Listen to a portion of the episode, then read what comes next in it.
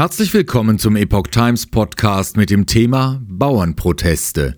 Bauern übergeben 10-Punkte-Katalog an Bundesregierung. Proteste weiten sich in EU aus. Deutschland, Frankreich, Italien, Spanien, Lettland. Die Bauernproteste greifen auf immer mehr EU-Länder über. Währenddessen werben die deutschen Landwirte mit einem Forderungskatalog für, Zitat, eine starke heimische Landwirtschaft. Ein Beitrag von Erik Rusch vom 7. Februar 2024. Während sich die Bauernproteste in der EU immer mehr ausweiten und auch in Deutschland die Proteste anhalten, legten zwei deutsche Bauernverbände, der LSV Deutschland und die Freien Bauern, der Bundesregierung einen gemeinsam erarbeiteten Zehn-Punkte-Katalog vor. Über ihn will man die Bundesregierung zu Zugeständnissen in der Agrarpolitik bewegen. Darin fordern sie konkrete Verbesserungen für ihren Berufsstand, die ihnen mehr Wertschöpfung ermöglichen sollen. Dazu gehört eine Entflechtung der Monopole im Bereich des Lebensmitteleinzelhandels und der Lebensmittelindustrie, aber auch der Abbruch der Verhandlungen über ein Freihandelsabkommen mit Chile und den Mercosur-Staaten. Zudem fordern sie ein Auslaufen der Zollfreiheit für ukrainische Agrarprodukte und eine für den Verbraucher transparente Herkunftsbezeichnung auf allen Lebensmitteln. Zitat Die Steuererhöhung beim Agrardiesel war nur der Tropfen, der das Fass zum Überlaufen gebracht hat. Jetzt machen wir das Fass auf, sagte Uta von Schmidt-Kühl vom LSV Deutschland. Unsere Forderungen kosten kein Steuergeld, aber wir verlangen konkrete Zusagen. Schwammige Ankündigungen hören wir schon lange genug, sagte Frerk Arfsten von den Freien Bauern. Am Mittwoch, den 7. Februar, endete die mehrtägige Aktion von LSV und Freien Bauern, den Forderungskatalog an zwölf Landtage zu übergeben. Dafür legte Milchbauer Werner Koslowski rund 3000 Kilometer mit seinem Traktor zurück.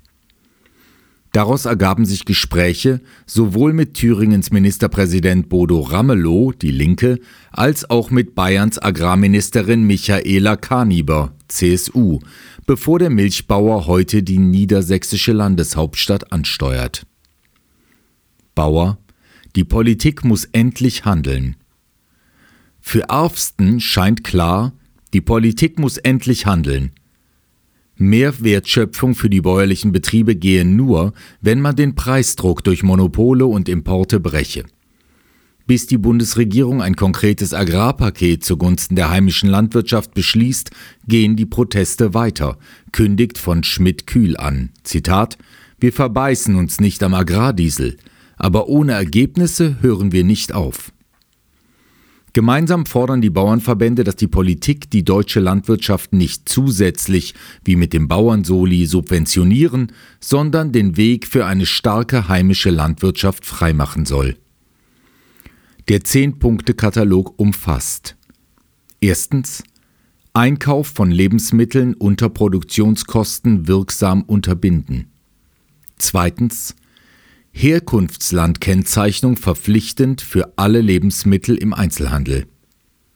Drittens Vertragspflicht für Milch- und Schlachtviehlieferungen mit Vorabvereinbarung zu Mengen und Preisen. Viertens Entflechtung der Monopole in der Lebensmittelindustrie und im Lebensmitteleinzelhandel. Fünftens kein Mercosur- und Freihandelsabkommen mit Chile, Agrarimporte nur aus Ländern mit ähnlichen sozialen und ökologischen Standards. Sechstens Zollfreiheit beenden für ukrainische Agrarprodukte, nur noch Transit in verplombten Behältern zur Verschiffung außerhalb der EU.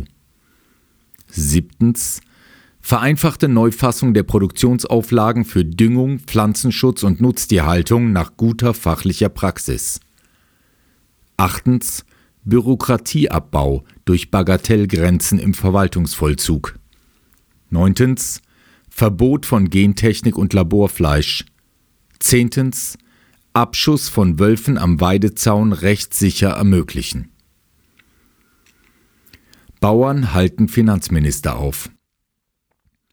Ein Video auf der sozialen Plattform X zeigt einen Bauernkonvoi, wie er die Fahrzeugkolonne von Bundesfinanzminister Christian Lindner FDP aufhält. Lindner spricht mit den Bauern, die ihm ein Schreiben überreichen. Ort des Geschehens soll Parkentin in Mecklenburg-Vorpommern sein. Der X-Nutzer kommentiert das Video mit den Worten, Zitat, Anders als Robert Habeck stellt sich der Minister den Bauern.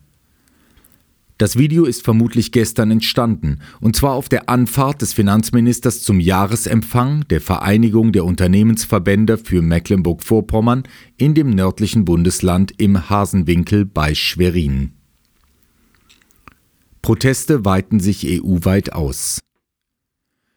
Die Bauernproteste in den EU-Mitgliedstaaten haben nach Frankreich und den Niederlanden nun auch Spanien erreicht.